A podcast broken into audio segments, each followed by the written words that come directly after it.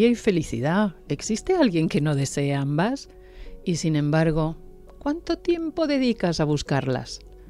No te agobies, en este podcast no te proponemos cambios imposibles. Las grandes hazañas son la suma de pequeños pasos. Hola, soy Alejandra Vallejo Najera y cada dos semanas te espero en este podcast de Telva, Energía y Felicidad, un espacio entretenido de menos de media hora. Invitaré a grandes expertos de distintos ámbitos que nos contarán cómo cuidar nuestro cuerpo y nuestra mente. Empezamos.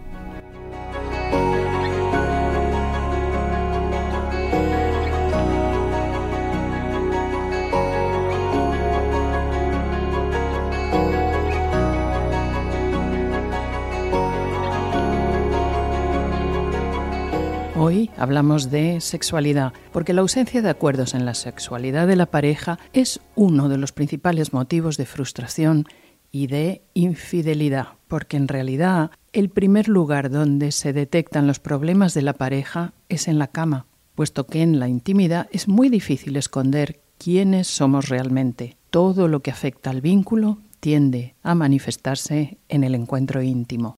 Es frecuente que las parejas vayan a terapia para resolver un obstáculo en su sexualidad compartida, pero el problema real está en otra parte, generalmente en un tema que afecta a la relación total. ¿Has sabido expresar a tu pareja inquietudes y deseos íntimos? ¿Por qué te resulta tan difícil abordar este tema de conversación? ¿Cómo te resulta de sencillo y agobiante ser el que toma siempre la iniciativa?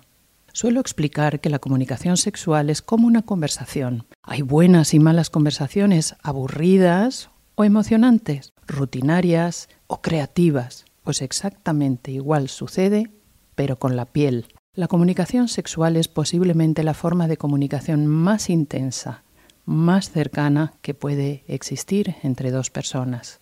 Para hablar de ello, hoy nos acompaña Ana Sierra. Es psicóloga, sexóloga, escritora, comunicadora, experta y pionera en algo que se llama Mindful Sex, autora de los interesantísimos libros Conversaciones sexuales con mi abuela o Felices por la vida, ambos de la editorial Kailas. Bienvenida al programa, Ana Sierra, autora de unos libros geniales. ¿Cómo estás? Muy bien, Alejandra. ¿Cuándo es un momento propicio para acudir a terapia con una sexóloga o un sexólogo como tú? Pues mira, yo creo que cualquier momento es propicio, pero muchas veces buscamos eh, ir nada más cuando estamos muy, muy mal, llegamos siempre tarde. Bueno, nunca es tarde, siempre se puede solucionar cosas, pero es verdad que esperamos mucho tiempo. Todavía no tenemos integrada esa situación de, venga, pues como voy al dentista si me duele una muela, a la primera que me duele, ¿no? O sea, no tengo que esperar mucho más. Pues eh, no vamos a la psicóloga o a la sexóloga o a la terapeuta de pareja, ¿no? ¿Quién tiene más resistencia, los varones o las mujeres a ir a, terapia sexual? Bueno, siguen siendo ellos los que se resisten un poco más, pero es verdad que cada vez estoy viendo que son ellos los que acuden primero. ¿Ah, sí? sí, normalmente era siempre em, las mujeres, las parejas heterosexuales, aparecía la mujer y decía yo quiero pues, elevar mi deseo. Y piensan que es algo como personal, ¿no? Que, le sucede a ellas. Y sin embargo, yo siempre digo, esto es terapia de pareja. Ya es que mi marido no quiere venir, es que tal. Y sin embargo, ahora aparecen también ellos diciendo, quiero hacer terapia de pareja y mi mujer, pues no quiere o no confía en estas cosas, piensan que son que no se soluciona nada, ¿no? Hay mucha desconfianza todavía. ¿Qué impide a los hombres y a las mujeres por diferencia de género disfrutar plenamente de sentir placer y dárselo a otra persona?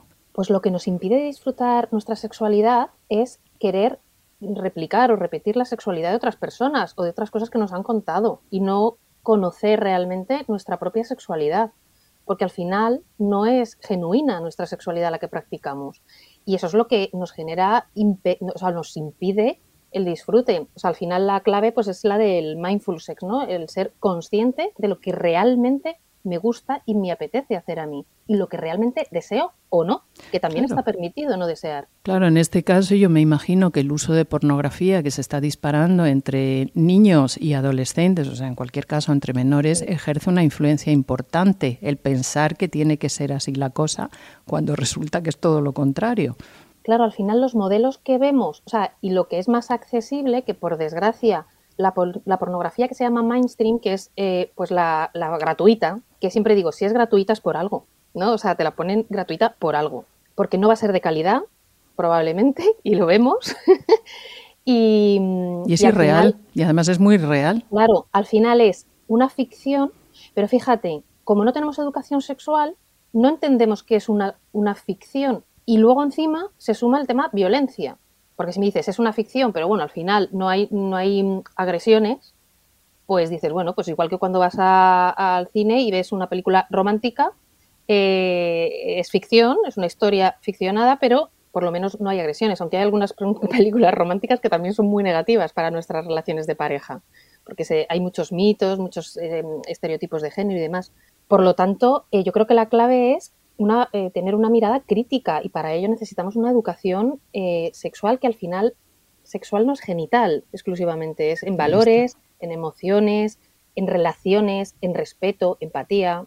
Actualmente continúa habiendo tanta diferencia en la manera de disfrutar y entregarse al otro de los varones y las mujeres. Me refiero a que en mis tiempos antiguos se decía, se pensaba, incluso ellos mismos o ellas mismas habían adoptado ese patrón. El hombre es más, más impulsivo, va mucho más a la descarga, le importa menos esos, esas caricias preliminares o esos abrazos al final, y la mujer es más emocional, le interesa, vamos, en Oriente, fíjate, se dice que el hombre es el fuego y la mujer es el agua y que el hombre tiene que calentar el agua hasta que esté preparada.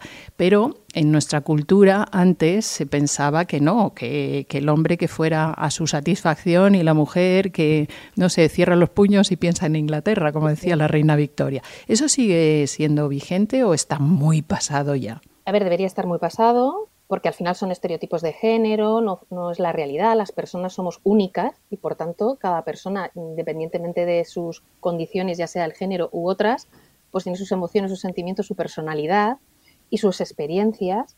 Y al final hay hombres mucho más sensibles y sensoriales a la hora de mantener relaciones sexuales y necesitan otros tiempos que no son los que le han adjudicado por su género. Y las mujeres igual. Hay mujeres que son, como digo yo, de un rapidito y, muy sexuales y, muy, y les gusta mucho el, encuentro genital incluso, pero se ha asociado a que eso es más masculino. Y entonces hace daño tanto a un género como al otro. O sea, al final estas diferencias y, estas, mm, estos sexismos, al final, pues lo que nos hacen es eh, separarnos y hacernos sentirnos mal si no cumplimos ese rol que nos han asignado. Pero la realidad es que se sigue perpetuando eh, en, las relaciones sexuales todos esos roles. Me imagino que depende también de, culturas que son muy diferentes en el norte de España, en el centro de España y en el sur de España. Sí, bueno, y en una misma ciudad, en cada una de las casas también, ¿eh? porque la cultura es macro, pero es micro. Y, también lo que hemos visto en las relaciones entre nuestros padres, ¿no? Si nuestros padres eran cariñosos entre ellos y lo expresaban y lo mostraban y se abrazaban o se daban la mano, cómo se hablan. O sea, todas estas cosas, antes hablábamos de la pornografía y evidentemente te está haciendo mucho daño el tipo de pornografía que se está haciendo, pero al final la humanidad necesita modelos reales de relación en todas las áreas y en la sexualidad no puede ser menos. Por lo tanto, al final, el problema de la pornografía no es que sea pornografía, sino como un género mm, eh, cinematográfico. Porque es lógico que nos excitemos viendo a, dos personas manteniendo relaciones sexuales, lógico y muchas veces incluso necesario, porque a veces necesitamos activar nuestro deseo, ¿no? Lo, que no es lógico es que se muestre ese tipo de pornografía. Entonces, demonizamos mucho eh, la pornografía sin ser conscientes del problema es la demanda de esa pornografía y qué está sucediendo en la sociedad para que hagamos determinadas prácticas o deseemos determinadas prácticas, incluso violentas. Y eso que, que proyectamos solo y exclusivamente en la pornografía en las casas sucede. ¿Qué está pasando para que Manolo vaya a su rollo en muchas ocasiones y, que María esté diciendo, cariño, Manolo, que me duele, y él no pare y diga, espera, espera, que allá acabo? Ya, ya. Entonces, ¿qué está sucediendo en esa casa para que no exista una empatía mínima de respetar el placer de tu pareja? Porque le está doliendo y te lo está diciendo, ¿no? Y esas cosas a mí me ponen los pelos de punta, porque sigue sucediendo y en parejas muy jóvenes también. Claro, y tú lo ves, por ejemplo, en terapia, ya la pareja acude a ti porque eso sucede y entonces María se le va generando, María ficción, nombre ficción, se le va generando casi un miedo y ella pues va buscando excusas todas las que puede para evitar esa situación y entonces claro, la pareja deja de tener relaciones y entonces acuden a ti y cuando se pone de relieve esto, ¿cómo actúan? Bueno, a ver, eh, evidentemente yo cuando doy mi feedback en estos casos, ¿no? porque al final les sacas totalmente de su realidad, es algo que, no, habían sido conscientes nunca, ¿no? De, del tipo de relación que tenían y de los miedos que hay dentro de la relación de pareja, ¿no? de, poder expresarse libremente lo que deseo y lo que no deseo, incluso de consentir encuentros sexuales por no tener luego una, una discusión, por el miedo a, no discutir después o, que, o incluso a tenerla para tener al marido contento. Que esto es algo que suele ocurrir y muchas veces no somos ni conscientes de que, de que está ocurriendo en nuestra propia relación, ¿no? Y mm, pues cuando se lo transmito, ¿no? Cuando ya les doy el feedback después de que ellos hablen y expresen lo que ellos vienen a buscar, que generalmente es quiero tener deseo porque quiero eh, estar a gusto con mi pareja o porque hay una parte de la pareja que está solicitando tener más, más sexo. Pues eh, lo primero, abre los ojos como platos porque es como, no, no, ¿qué me estás contando? Que tenemos que cambiar estas cosas, que esto no es así, que yo no, a ver, que yo no me estoy forzando a hacerlo con mi pareja, ¿cómo puedes decir eso, no? Pues poco a poco se van dando cuenta de que hay eh, cuestiones que nos presionan dentro de la relación y que por eso desaparece el deseo. Que precisamente esa es la causa de que desaparezca el deseo, porque no hay una relación adecuada a nivel relacional entre ellos, ni siquiera de, poder hablar libremente de lo que está sucediendo. Claro, en este sentido la clave está en conectar con tu propio deseo, porque las zonas erógenas no son iguales, o sea, son bastante universales, pero no son iguales para todas las personas, ni los ritmos, ni los tiempos, ni los preámbulos, ni los despuéses. Entonces, conectar con el propio deseo para una persona que no se ha parado hasta el momento de iniciar su relación a explorar ese, ese asunto. Yo qué deseo y cómo lo pido y cómo lo noto en mí. Esto me imagino que lo trabajas a nivel individual, a nivel de pareja. ¿Cómo funciona en tu caso la cosa?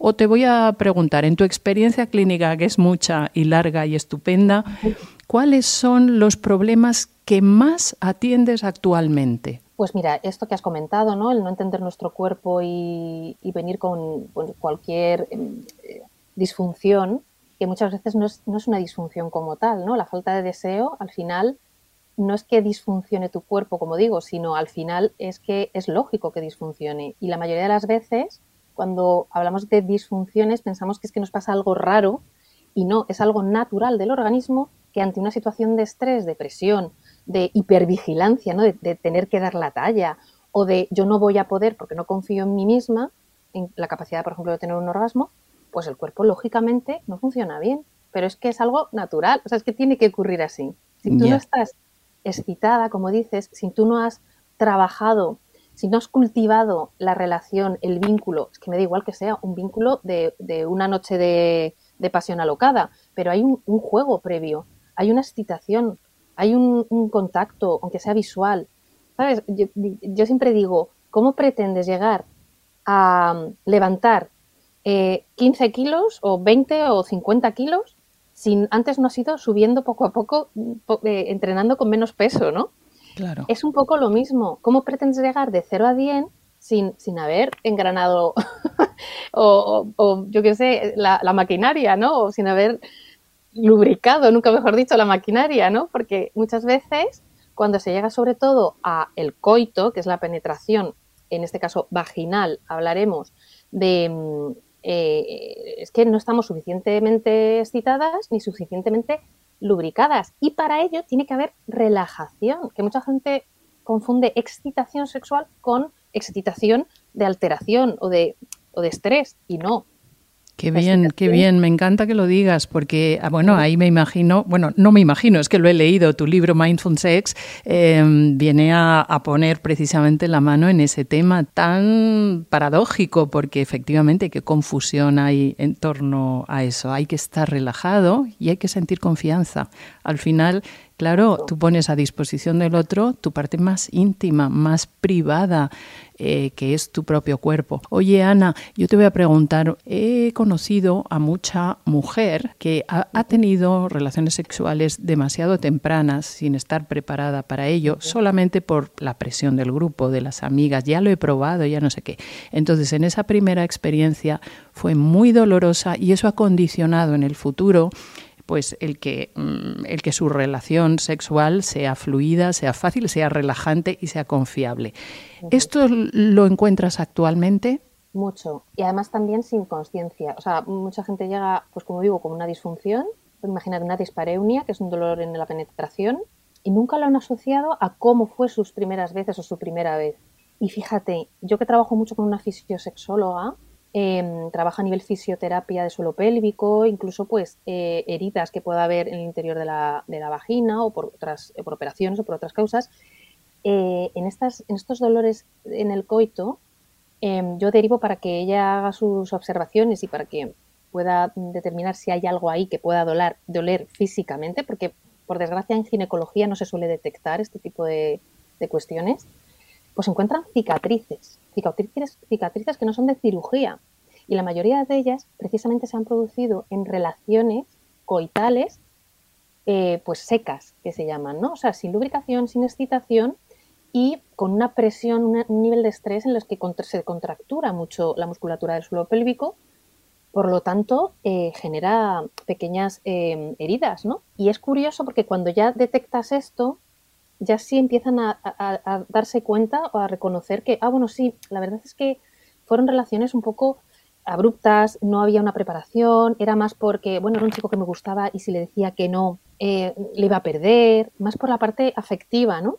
Y por la presión del grupo, que ejerce una presión y la presión también de los medios de comunicación, de las películas, las series de televisión, vamos, de las series estas que vemos, etcétera, etcétera. Las creencias que tenemos sobre la sexualidad, de pues las relaciones completas son solo si se llega al coito, ¿no? Son, tenemos, vivimos una, en una sociedad finalista, que es tengo que llegar a coito y a orgasmo, porque si no parece que no ha sido sexo. Y es totalmente falso. la sexualidad abarca muchas áreas, ya hemos hablado de, los vínculos y de las emociones, pero también una mirada, una caricia, em, un juego previo, la palabra. Eh, hay gente que se autodenomina eh, sapiosexual, ¿no? que te entra por, por el cerebro más que por el cuerpo muchas veces.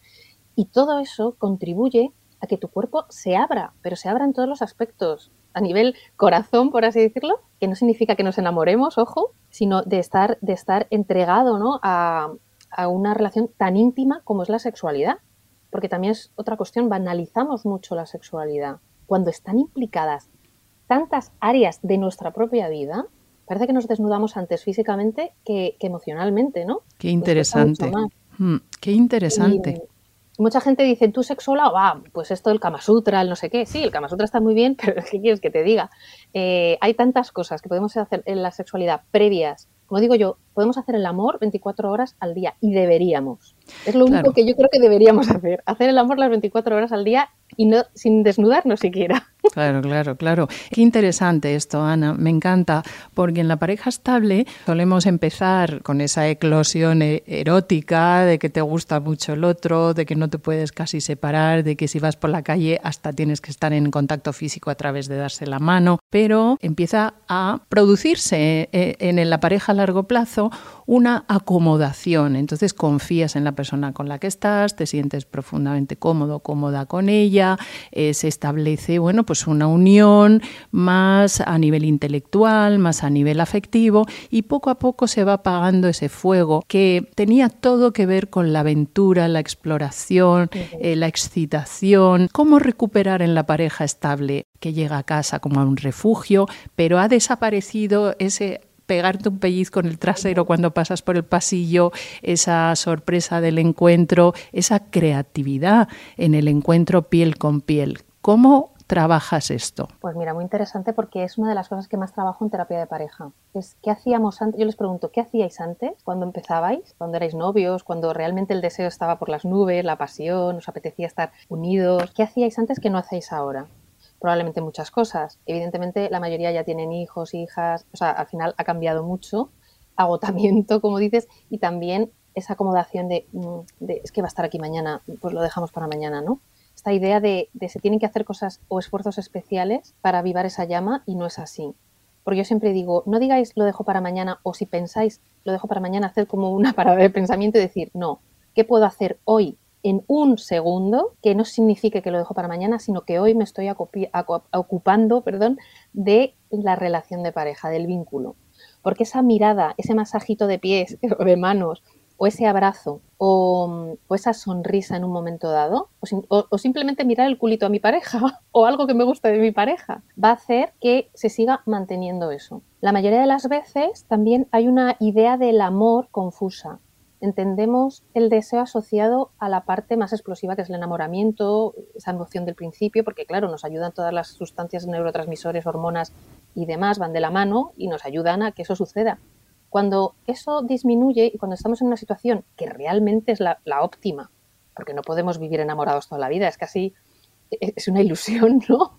Es, es, algo irreal. Y mm, cuando entramos en esa fase, nos han enseñado que esa es la fase aburrida, la de la tranquilidad y no es así. Es la fase de la calma, del equilibrio. Es la fase ideal para poder hacer tantas cosas con nuestra pareja y disfrutar en mindful sex, ¿no? O sea, plenamente, con conciencia, no con pasión alocada de no me entero qué ha pasado, pero wow, multiorgasmia, ¿no?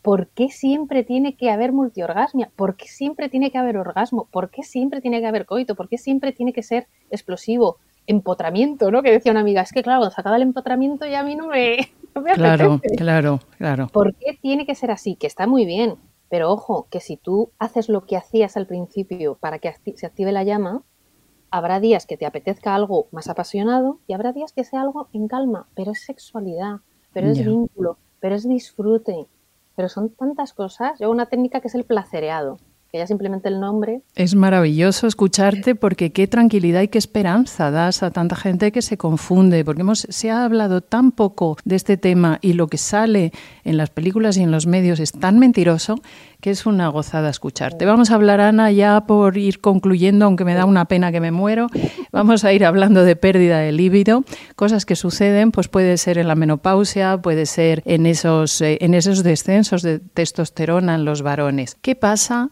cuando hay esta pérdida de líbido. Estoy completamente segura que vas a decir que el sexo está en el cerebro, cosa que yo también opino, pero claro, oye, es que toda la vida lo he sentido en el cuerpo y ahora resulta que me dicen que está en el cerebro. ¿Cómo ayudas a las personas que están ya con una caída hormonal a seguir alimentando ese fuego con la pareja que sea? ¿Cómo pues hacemos? Efectivamente, efectivamente. Yo voy a hablar del poder de la creencia, ¿no? Y mm, la profecía autocumplida, ¿no? Al final es, si tú piensas que por tener una edad o por tener una condición como por ejemplo la menopausia o tener eh, menos eh, turgencia en tus erecciones o directamente no tener erecciones, pues mm, tu sexualidad va a ser mala o no, o no tienes ni sexualidad, porque muchas veces creemos que ya por tener determinada edad ya se nos ha acabado la sexualidad, como si eso fuera finito, ¿no?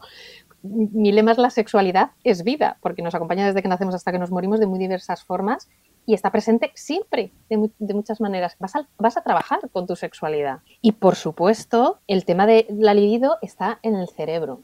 Evidentemente el cuerpo es fundamental porque al final somos una unidad ¿no? biopsicosocial y nuestra piel, nuestros estímulos nerviosos a nivel mm, sensoriales nos ayudan a activar también nuestro deseo.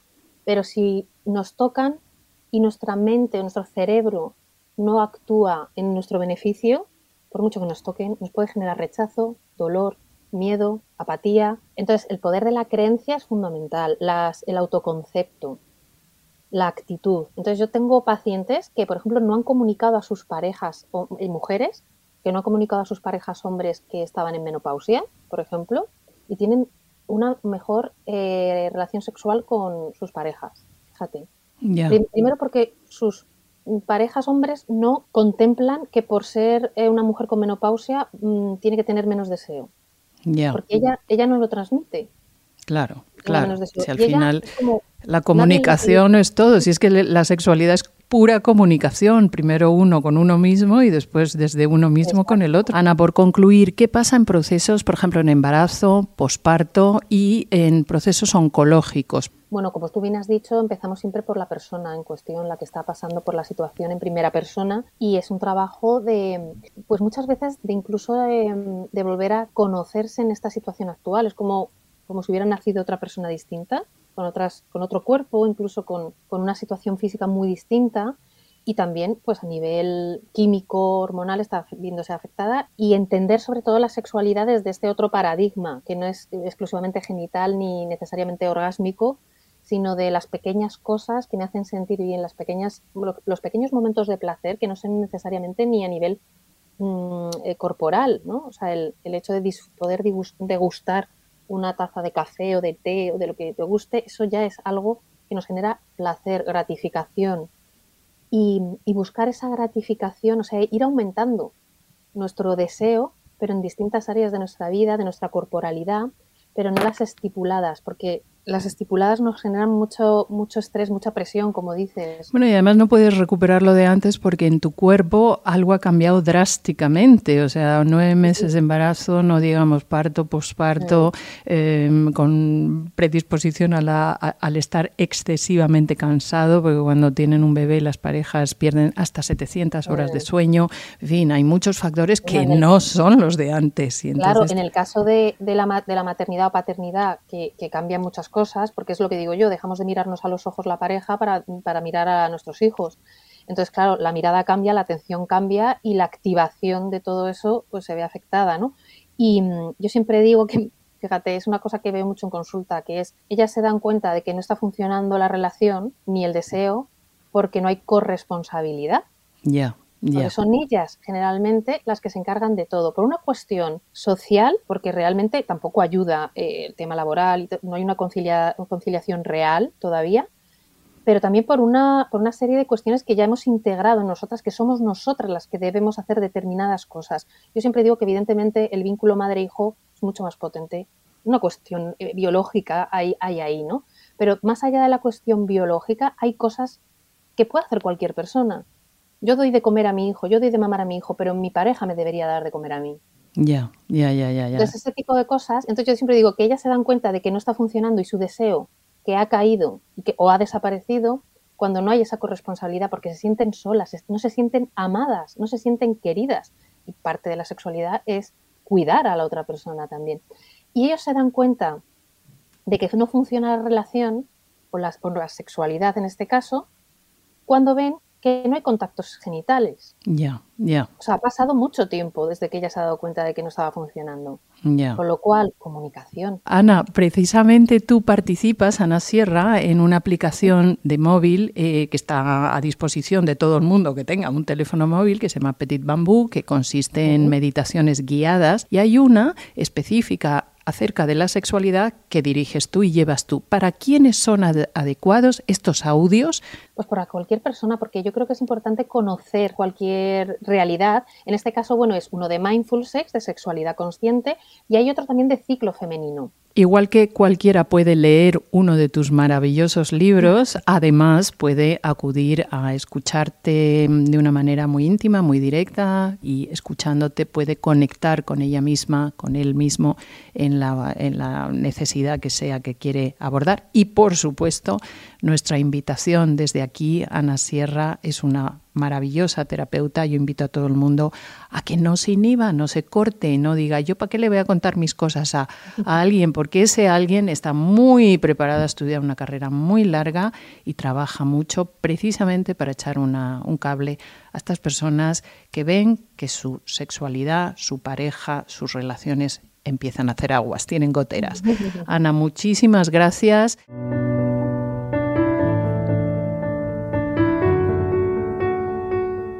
Queridas, queridos, nos vemos en el siguiente podcast de Telva, Energía y Felicidad. Será dentro de 15 días. Hasta entonces, cuidaros mucho.